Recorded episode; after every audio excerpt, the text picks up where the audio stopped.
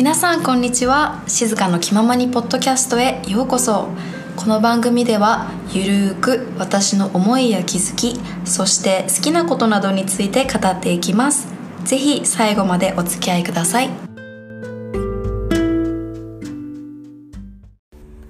皆さんこんばんは。静香です、えー前回のエピソードに関して少しだけちょっと補足をあのしたいなと思うんですけど補足？補足？だよね最近さ日本語がやばいんですよ本当に日本語忘れてるえーっと補足？で合ってるよねうんえー、と前回のエピソードなんですけどちょっと内容的にすごく暗くて重くなってしまって本当に本当に申し訳なかったなと思いますでも聞いていて疲れると思うし何も得られるものはなかったかもしれないですだけどねそうやってあの私が実際に向き合わなかった問題向き合わなきゃいけなかった問題の一つなのでうーんそう。だから外す外すっていうか削除するつもりはなくてこれを聞き返すってことは多分ないと思うんだけど、まあ、未来の自分のために自分は過去にこういうことがあったんだよっていうのをちょっと残しておきたくてそのままにすることにしました。ということで。まあでも今日は本当に元気よくいつも通り話していこうと思うので最後まで聞いていただけたら嬉しいです。はいということで始めましょう。今日はまたランダムにいろんなことについて話していければなと思います。実は5月に日本に帰ることが決まりました。イエーイ。今膝を叩いてます。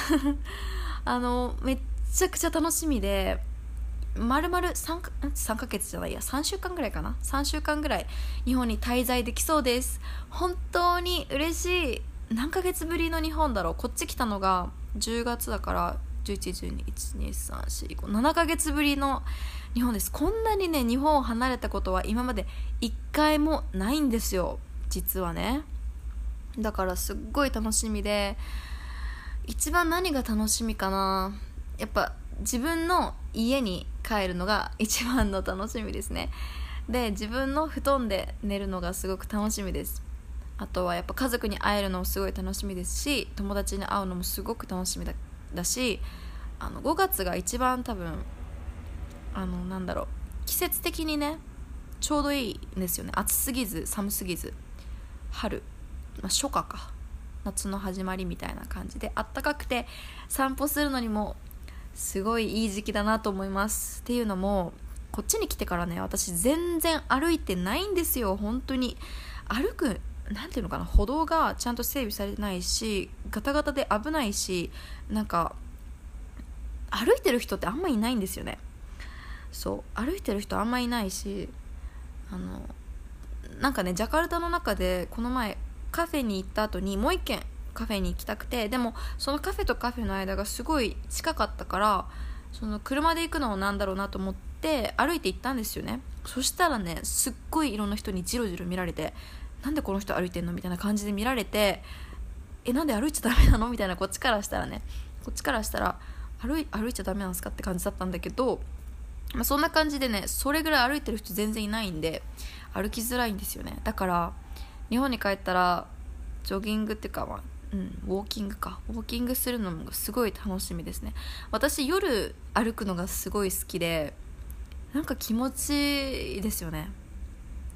昼間もいいんだけど暑いから夜ってそうそう日焼けしないじゃないですか夜だったら。だから夜に1時間ぐらい歩くのがすっごい楽しみ。食べ物も楽しみ。日本食美味しいんだけどねこっちも。けどやっぱ本場のね私は本当に味にすごいうるさいというか味にすごい敏感なんですよ本当人の多分3倍ぐらい敏感。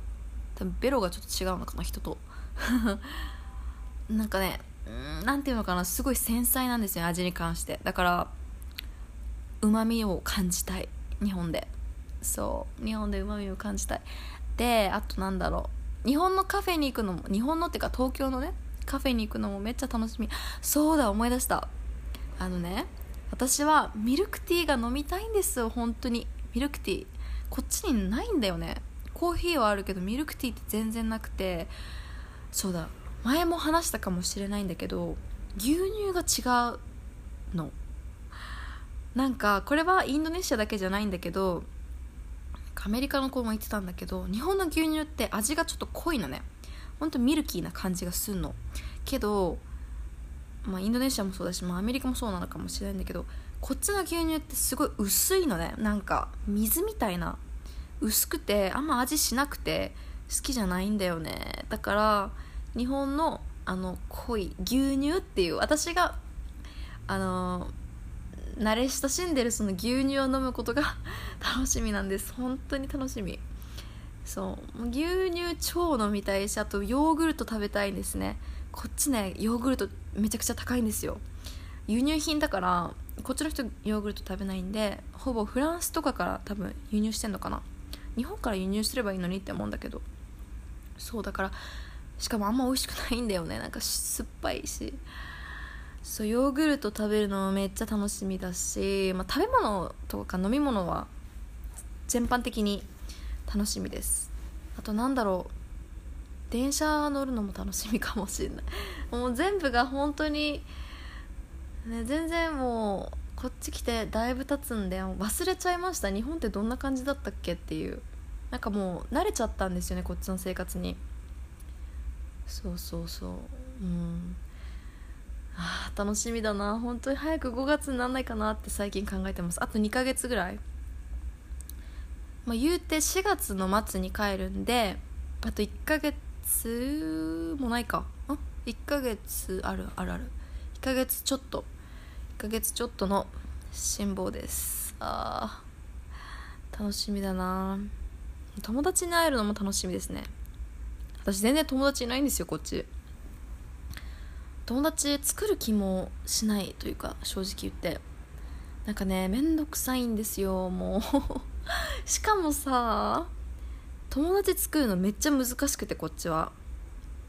難しいっていうのはどうやって友達を作ればいいのかわからないです。正直。多分友達の友達を紹介してもらうぐらいしか思いつかないですね。日本だと結構なんかアプリとかで簡単に知らない人と友達になることが多かったしあとそのコロナとかが起こる前は私がよくやってたのは渋谷とか新宿の駅のその改札とかでねうろうろしたりあとは渋谷のスクランブル交差点あたりをぐるぐる、まあ、回ってるというか歩いてたりすると結構あの道に迷った外国人の人とかがいるんですねでその人に対して「えなんか困ってる?」みたいなあのもし分からなかったら教えましょうか？みたいな感じで言うとなんかすごい喜んでくれてで道案内するじゃないですかでその人と連絡先交換して友達になるっていうのもありました。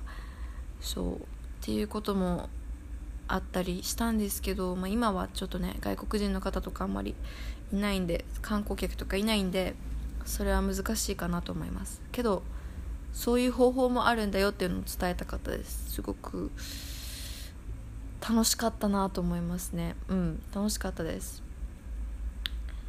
っていう感じですかね今日は。私が日本で何したいかっていうことについて話してみました。ちょっと短いかな。あと 2, 分2分ぐらい話そうかな。うん。なんだろう。最近起こったこと？最近はあ今 YouTube の動画をちょっと編集してて今週の日曜日にアップできたら嬉しいです。てかね YouTube ってすごい時間かかるんですよ皆さん。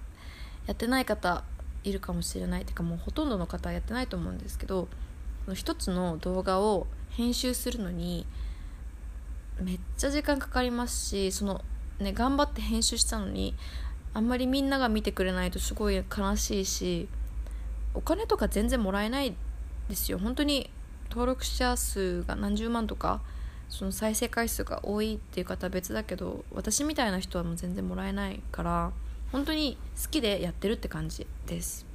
好きの気持ちがなかったら多分続かなかったから趣味としてうんこれからもねゆるく続けていきたいかなと思ってます。はいということで今日はここまでにしたいと思います。皆さんね風邪をひかないように日々楽しくストレスなくストレスなくは無理か。健康を第一に第一で体には気をつけて過ごしてください。最後まで聞いてくださってありがとうございました。ではまた次回のエピソードでお会いしましょう。バイバーイ。